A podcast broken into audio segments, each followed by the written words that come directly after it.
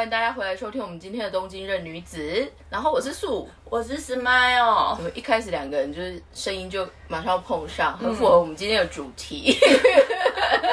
但是马上破不相了，对但是。我在想，我们这一集上的时候是不是刚好一百集？如果顺着放，好像九十九吧，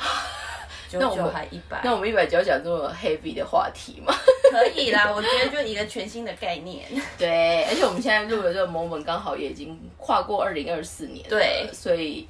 大家新年快乐，新年快乐，但充满新希望的开始前，总要聊一下人偶尔总是会挥别过去的部分。对，然后今天这个话题比较有趣，也也不是有趣，就是比较特别一点，可能是在聊在日本当遇到所谓的职场霸凌，或者是所谓的职场的骚扰这件事情，不管是暴力还是性骚扰的这部分，所以我们这边就是主要是在讲。上司或者就是周遭管理阶层的一个职权滥用的这种骚扰的部分，对，这个我觉得挺有意思的是，因为我跟 Smile 其实在不同的公司都有碰上，对，有遇到。但是你的我的比较严重吧？对我先讲我的对小 case 的好了。我我其实那时候比较背景是我那时候刚好在日本的一个布料的制造商，嗯，然后那时候我是属于呃就是算是国际贸易的业务部门，嗯，所以那个时候我们呃日本一般来说都是四月结算，嗯，所以正常来说看一年的绩效或 performance，一般比较小的中小企业它其实一年底，对，然后是一年调整一次，对，然后那个时候呢，反正我进那个公司也刚好一年多，我觉得这个其实反正以最简单的结论来说，就是他们做的方式就是社长觉得我可能一整年的 performance 比他期待或想的嗯有差异，但是相反的，我在入职的时候，其实我没有被设定 KPI，哦他没有特别告诉你说你今年应该是要做两千万还是怎么样，所以就是他自己幻想出来的。他就会觉得说好像不够，但是但为什么不先事先说呢？对，所以这是另外一个部分。但对再来的话，就是他那时候就直接把我的基本薪资，因为日本有基本给，就是我们说基本 Q 资，再加上一些就是贴啊贴，津贴啊，贴，有的没有，比如说嗯住宅津贴、通通勤或者是加班或出差津贴这样子。对对，我那时候应该一口气就少了四万多吧，每个月对，每个月四五万，其实蛮多的很，多。对，很多，是很多。对，所以那个时候，反正以结论来说，所以他没有跟你商量，他没有，但是社长还留下了他的小笔记，说希望下一期之后你好好表现，我们再调整。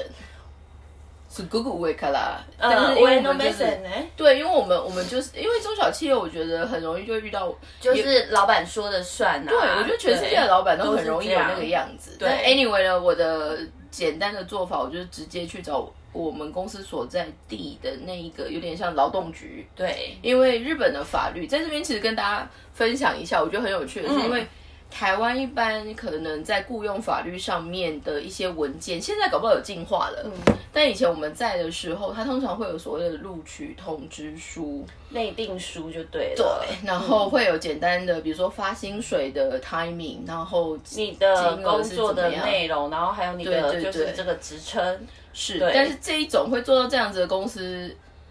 大概真的就是有一定规模。像我以前在的，可能就是五百大，或者就是资本额有一定大小的，最。近是有，就是我这几年，因为我这几年也有跟一些台企交手过嘛。嗯其实最近是因为那个 Benja k i g o 就新创企业、老板比较年轻，所以这个意识稍微年轻一点的都会有，所以就算是中小企业，他们也会给。对，但是这个有有趣的一个延伸，是因为我后来，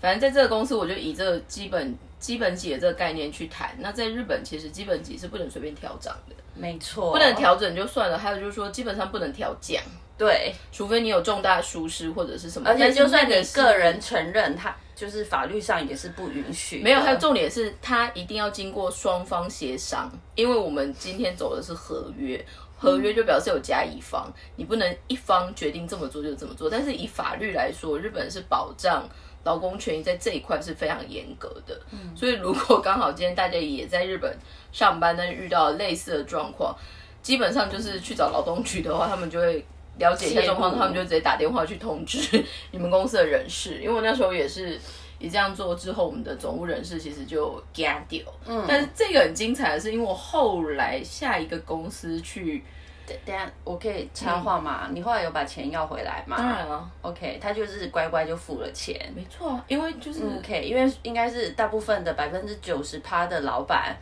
看到这个都会害怕，他也不想要惹事，他们就会乖乖的。应该是说我们我们社长还不知死活，但是因为我们的人事总务他是跟，因为他也是实际帮我们公司申请像补助款，OK，就是当你要拿政府的一些好处，其实相对你是有被 supervising 的，对，所以这些东西在日本，反正我觉得有一点尝试的什么，他们就是会做会赶快付，对对，但是还有一个我觉得很有趣的对比，是因为我离开那个公司，我进到另外一个是嗯全球的非营利组织，哦所以我们的雇佣合约是一本书，嗯然后是非常细项的在规定，包括你的出勤的一些条件，然后你的呃工作内容、工作内容然后对最夸张的就是连你结婚公司要包几次礼金这件事情都有。OK，就是都写的一清二楚，大家没得 argue 的那一种。但是因为我那时候看到，我觉得太有趣，因为我们公司是澳洲公司，所以我那时候最多是有说你可以结第一次是多少钱，嗯第二次是多少钱，但是如果第三次你又跟第二次同一个的话，就不给钱。哦 OK，就是 对象要换次，对象就是可以以换。我觉得其实这个部分，大家很多时候都会觉得说，哎，法律条约好难，或者就是如果你今天是资呃，你今天是劳方的时候，你就会觉得它是很一波，就是它是很资方想干嘛就干嘛。对对对，好像我们自己没有保障的对，但是我们今天其实，在聊这一节另外一个切入点，就是会让大家希望，就是说，如果今天真的发生一些状况，你应该要做什么样的对应，或者怎么样去。配但是接下来要分享什么样、什么样的场，就状况又比较摇滚区，因为他之前有另外一个公司也有类似的状况，对但是这一次的公司又多了一些语言上面还是有的没有的一些帕瓦哈拉的部分。嗯你现在简单分享一下你的状况。应该是说，就是呃，我应该是说一开始进去就是状况也都还不错，然后跟工作跟同事、主管全部都相处的很不错。对但是后来就是因为有一个就是专案，然后因为一起做了专案之后，我才发现说，其实主管他有他自己专业不足的能力，然后还有一些管理上面的问题。但是因为就是那时候会觉得很衰，刚好跟他做同一个专案，所以后来就是呃专案结束了之后，就会希望就是之后就大家知道他是什么样子的人，然后如果可以的话，就尽量想要跟他切割干净，或者是说不要有太多的私交。嗯，对，然后后来就之后我就跟他保持距离，然后后来没多久之后，应该是说，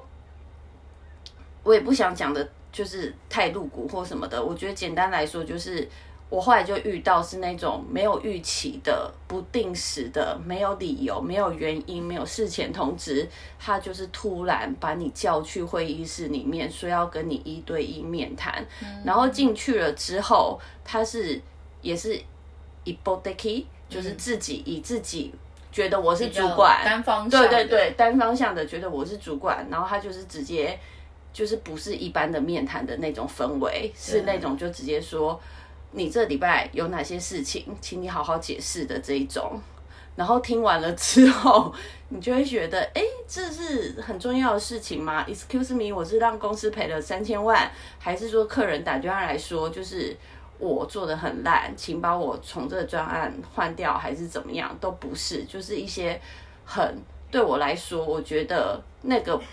就对，就算是我疏失，可是我觉得你也不用用这样子的方式，就是从上面要来，就是要威吓我的那种状况。相反的，在同样情况发生的时候，你觉得全部的组，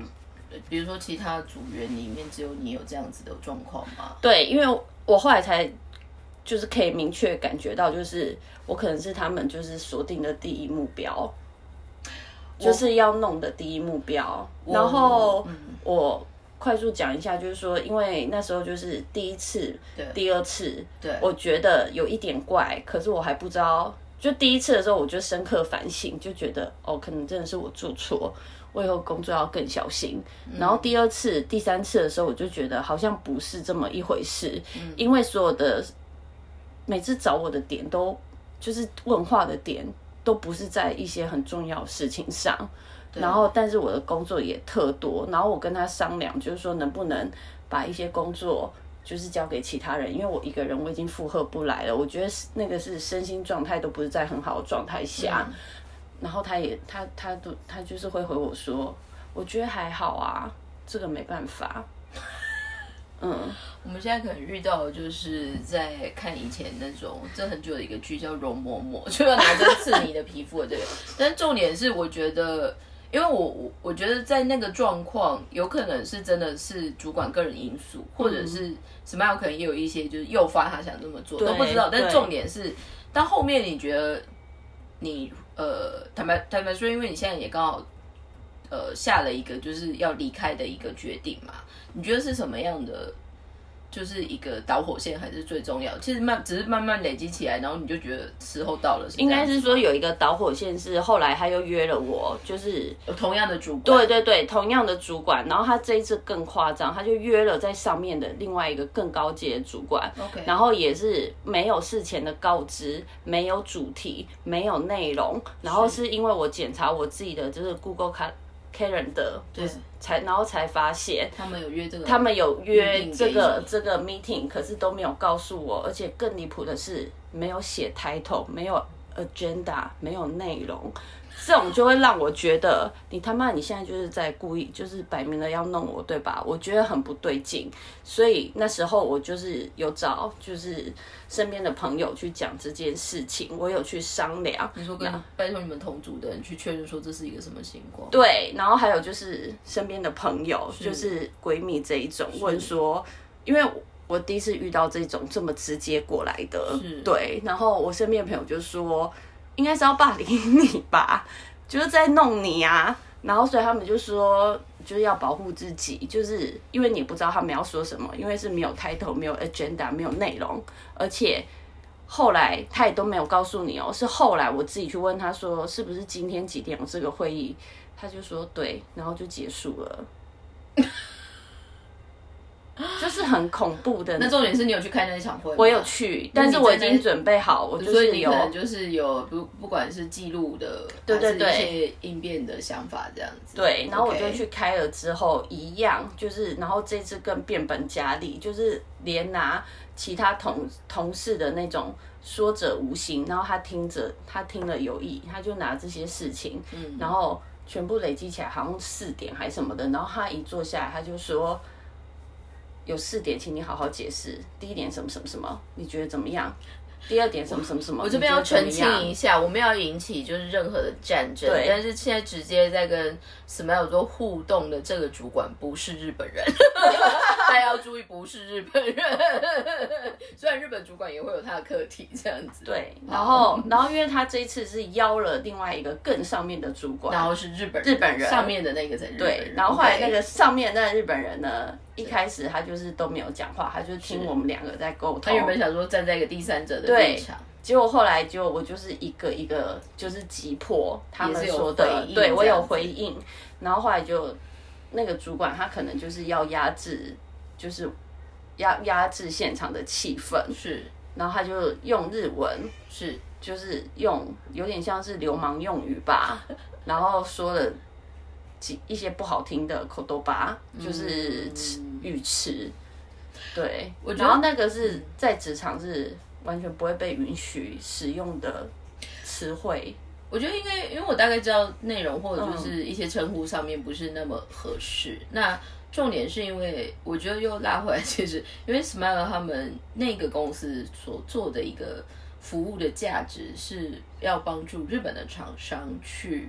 推广就是外国市场，提高认知度，或者是使用海外的，就是一些比较有影响力的 influencer 来帮日本做一些对外发行跟就是品牌价值的打造嘛。那所以那时候我听到这件事情，我也觉得蛮特别的。但是这个之后，其实，在比如说走到实际更明显的 power 哈啦，或者是你觉得身为员工的权益受损的部分是有。除了现在的原霸凌之外，还有其他的措施吗？比如说是扣你薪水吗？还是再找你麻烦吗？还是降你职？还是怎么样？就是他有扣我薪水，那是有用特别名义吗？是有降职的降薪吗？还是只是降薪？就是我们有，就是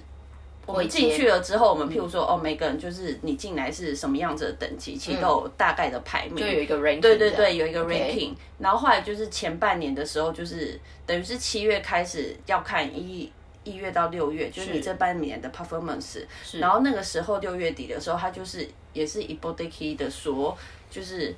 我觉得你不够积极，还有可能就是我做的事情，因为我后来就发现他其实就是会乱下指示，所以我后来我就是跟那个主管一起做。专案的时候，我会跟他保持距离，我就没有没有再像以前那样子，就是他叫我干嘛，我就是会干，就是我也我一样还是会做，只是我会觉，就是我会先你会先评评估说到底我需不需要马上急着交给你那样子，然后后来可能就这件事情就有让他觉得很不爽，嗯，所以后来他的对我的评价是说，我觉得你工作不够积极，所以要降一级。OK，所以他等于是就真的实际。做了降解这件事情，对，然后所以我的薪水也被扣了。OK，对，所以已经变成是他们下了这个决定，然后你得到这个结果，但是你也没有明确的上诉的机会，或者是也因为这样，他们有给你另外的，比如说专门的指导，还是期待，还是什么也没有，没有，就是为了惩罚而惩罚。对，OK，对，然后。反正就是就就这样，但是 anyway，这这个之后，因为毕竟我就说你现在也下了一个决定，可能要离开这一个不是那么健康的这个环境，但是也因为你有面临到就是被调整薪水。造成所谓实际的，就是金钱上面的损失。你后来有去做任何的法律手段吗？有，就是我后来我就是决定要离开了之后，我先说就是对内对内的步骤，我觉得就要教大家怎么做。第一个，如果你公司有人事的话，你得要先去跟你的人事报备，不管是你是被骚扰，还是说你实际你的权益有受损，像是刚刚我们说的，就是有减薪的部分，就是你全部都要去通报人事，然后。但因为我那时候我就是做一个比较，就是我觉得我身边人很聪明啊，他们也是有告诉我说，你除了跟人事讲也不够，你得要再打。我当时我就也是有看很多资料，对，然后我就有去找就是劳动基准所的那个咨询电话，就是我就是我们的劳工局，对，然后他就有一个就是收单的专线，就是有点像 hotline，你可以跟他讨论，对，怎么处理，对，发生了什么事我要怎么处理，对，然后我就先。打电话去，可是因为有一些日文，我觉得可能我怕我表达不清楚，所以当时我就有请我一个就日文比较好的同事，他也都看在眼里，然后他就是人很好的帮我打了这通电话，然后后来那那个对方的那个就是对担当者窗口，他就人很好的就说。哦，你这可以啊，而且他只有听到关键字，就是薪水被减减薪这两个字，他马上就说这违法，就是你，然后他就问说你公司在哪，然后我们就跟他讲，然后他就说那你就是因为他们是以所在地嘛，然后去分局不不一样的分局，他就说哦你这在这个地方，那你就去哪一间哪一间，他就说你就去，然后他就给电话，他就说那你再打电话去问，然后我就又打电话去了这个监督所，嗯嗯嗯嗯，去问，但同时我也有跟。我们的人事就报告这件事情，是对，然后人事那边的处理就是他其实蛮紧张的，因为他那时候听到就是我们公司。居然有发生这件事情，然后我们又是上市上柜，他其实有点吓到。其实以日本来说，做当你的公司，比如说就是发行股票上市上柜之后，就回到我刚，就像回到我以前的那个小公司的例子。相反的，因为我们那时候是有点像东京，就是有相关的补助款，所以其实当你有拿到政府资源或拿到社会的一些资本的关注的时候，他们。所谓的社会责任，或者是有一个叫做企业监督嗯那一个 power 是很大的。对，所以这个我在想，就是因为一般的日本人其实或许有遇到一样的状况，但没有人提。嗯，或者就是说，就算提，他可能提的方向或力道没有到到达到对的地方，或者是他他没有想到，就是已经通知到有关单位的这个部分，因为他们可能担心会有瑞克还是怎么样嘛。所以这个部分呢，接下来然后呢？然后后来我就就是跟人事讲了之后，然后人事就说好，他们就是会去查明事实，就是会去做调查，事实调查。然后我就又花了时间去，就是那个分局，然后那个分局就说，你只要带你的薪资单来，就是你。证明证明证明，就是说你的薪水，尤其是那个基本级，你是有被调整过的。他说你来了之后呢，我们就教你怎么跟公司请求。嗯，然后就去了之后呢，他就是给我一个就是有点像是范例哦哦范例，就是说怎么自己打那个请求书，然后告诉我说打完之后要怎么写，然后给谁？对对，对，给谁，然后之后的步骤是什么？然后我简单说一下，那步骤就是说，就是一个简单的请求书，然后简单的内容就是说，哦，你在这边上班，然后几月到几月，然后当然公司少给你多少钱，然后请收到这件，如果公司收到这封信。七天内，嗯，一定要付。那如果七天之后你去看你的户头，这笔钱还没有进来的话，你就再去那个所谓的劳动监察署，嗯，去直接去，然后他们你跟他们说你做这个事情，可是公司没有付钱，对，没有回应，他们就会派一个监察员，对，监察员，然后就直接去跟会打电话去公司，然后开始查这整件事情，嗯，对。就是整个流程是这样，原来如此。对，那经过这整个过程里面呢，你有什么想法，或者就是你有什么建议？我觉得建议就是说，因为很多人都会想说。应该是说，就是在这个十年，我在这边也十十几年了嘛。然后我身边其实我多多多少少都有听过这些故事，尤其是发生在外国人身上。然后那时候我就会想说，我其实一直都觉得我自己很幸运，我的老板都还算是很年轻，然后都对我很好，因为他们可能就是比较有海外，就是 open mind。然后，所以就是对外国人，就是真的把我当做是日本员工，就是我至今没有遇过这个事情。明白。对，所以当我遇到这个事情的时候，其实我是慌，我很慌，而且我我我一开始我没有办法百分之百的确定说这到底是不是霸凌，还是你在第一阶段遇到那个状况，你其实也不还不太敢相信说会不会是我们以为的那个样子。对对对对。然后，所以后来。我就是有跟，不管是跟身边的台湾人朋友确认之外，我还有跟日本的朋友确认。那他们听完了之后都说：“你这对你就是在被，你就被欺负，你就被霸凌。”是，然后他们就会说：“嗯，你就是一样，就是先去跟人事说。”然后有一些可能，因为日本人可能就比较保守还什么的，他就会说：“我看还是离职好了。”就想要把这件事情就是抹去这样。但我会觉得。不是这样子的。我因为坦白说，我那时候遇到我自己的状况的时候，我也发现周遭日本的一些人，他们可能在表第一时间一定大家都会表达说：“哎呀，好可怜，还是好辛苦。”嗯。但下一步，你说如果真的要在更有效的要准备什么动作，甚至于走所谓的法律方式，或者是所谓的公单位的资源的一个寻求。我意外的觉得，在现在我们觉得数位工具那么方便的时代，但是不一定每个人敢用，或者就是说，当遇到这样子的事情，有些人会觉得太麻烦，对，所以反而就是姑息了那件那个可能性。我，嗯，所以我觉得 general，我们今天其实在分享的这个 moment，我们其实是希望，如果刚好今天听我们节目的人，你刚好有类似的烦恼，或者就是。有遇到一样刚好在纠结要不要说或者是怎么处理的时候，依照因为以我们两个实际遇到的一个状况，我们是会 do something，或者是真的去做一个行动。但是这个东西我觉得跟个人性格有关，或者是跟个人选择有关，也有可能你的状况是在更。辛苦的状况，所以你连这样子的可能性都没有，也是有可能。但是我觉得，就是回到，其实我觉得，不管在任何的职场或者是任何的环境，资方跟双方，当你在讨论一些让你觉得本人不管是身身心灵有到不舒服的这个前提的话。